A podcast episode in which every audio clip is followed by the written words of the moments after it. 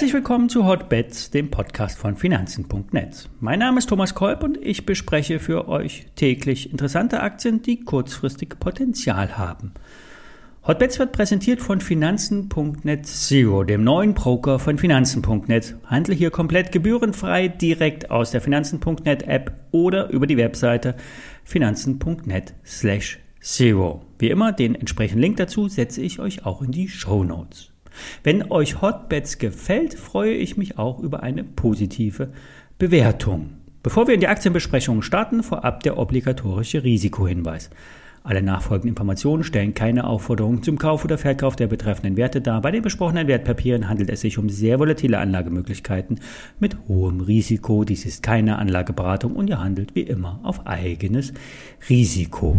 Kommen wir zu den Aktien. Die Verkaufszahlen der E-Autos bleiben stabil hoch. Dank der staatlichen Prämien und der neuen Modelle reißt die Nachfrage nicht ab. So ist es auch in China. BYD, der Auto, äh, E-Auto-Hersteller für den Massenmarkt, hat im Juni 40.000 Elektroautos ausgeliefert. Nun überrascht die City mit einer Prognoseanhebung beim Autoabsatz. Die Analysten sehen die derzeitigen Prognosen von BYD eher als zu konservativ an. Die Chinesen könnten mehr Autos ausliefern als prognostiziert. Auf Gesamtjahresbasis sollten es jetzt im laufenden Jahr über eine halbe Million Fahrzeuge sein.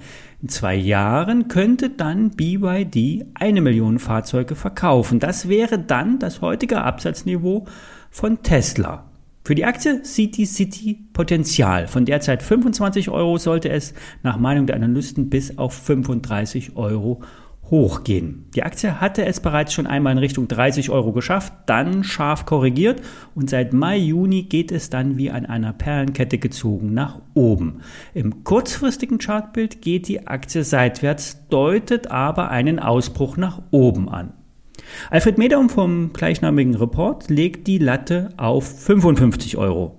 Wenn es jetzt also die nächsten Tage in Richtung der neuen Hochs geht, könnte der Ausbruch gelingen. Natürlich ist der chinesische Autobauer mit 85 Milliarden Euro ordentlich bewertet im Vergleich Tesla hat 500 Milliarden Börsenwert.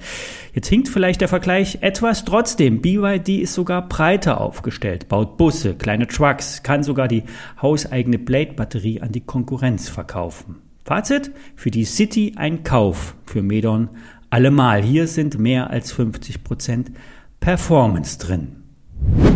Bei der einheimischen Batteriebranche geht es bei Warta, gehen bei Warta immer wieder die Meinungen weit auseinander. Die Profis sagen eher verkaufen, die Shortseller verbeißen sich in den Wert, bauen mal Positionen auf und dann wieder ab. Hier entsteht ein unklares Bild. Vielleicht sogar mit Absicht. Schließlich darf die Stimmung bei Eindeckungsgeschäften ja auch nicht so gut sein. Die Aktie hatte vor ein paar Tagen einen Rutsch hingelegt, fällt aber nicht weiter ab und beweist Stabilität im Chart. Die Prognosen auf Gesamtjahresbasis stammen noch aus dem Frühjahr.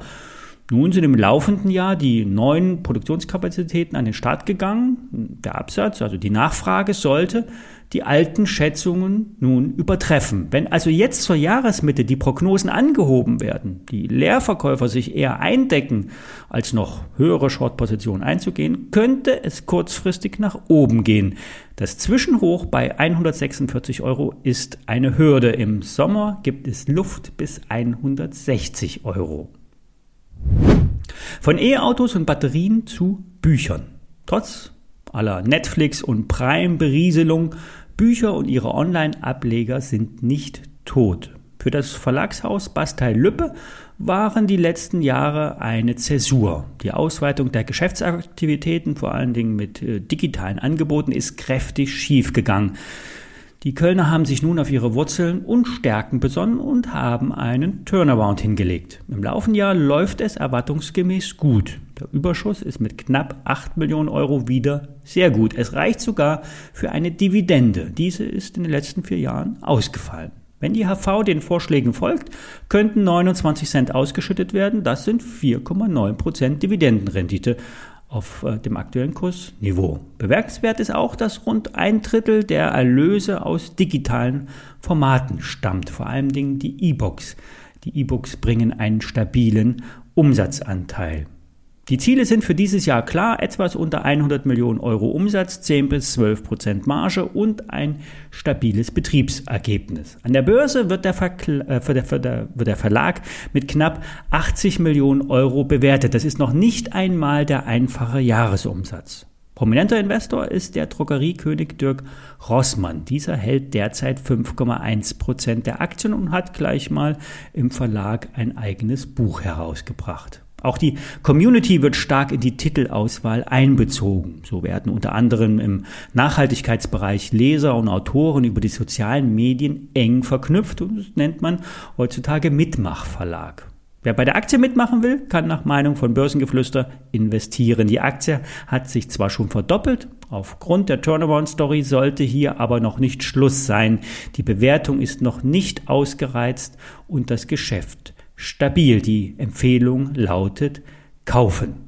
Die ISINs stehen wie immer in den Show Notes, anbei auch der Link zum neuen Zero Poker und wie gesagt, wenn es euch gefallen hat, klickt bitte auf die Sterne. Für Feedback oder Wunschaktien schickt eine E-Mail an hotbets@finanzen.net. Zum Wochenschluss werde ich noch einmal in die Wunschbox greifen und bis morgen.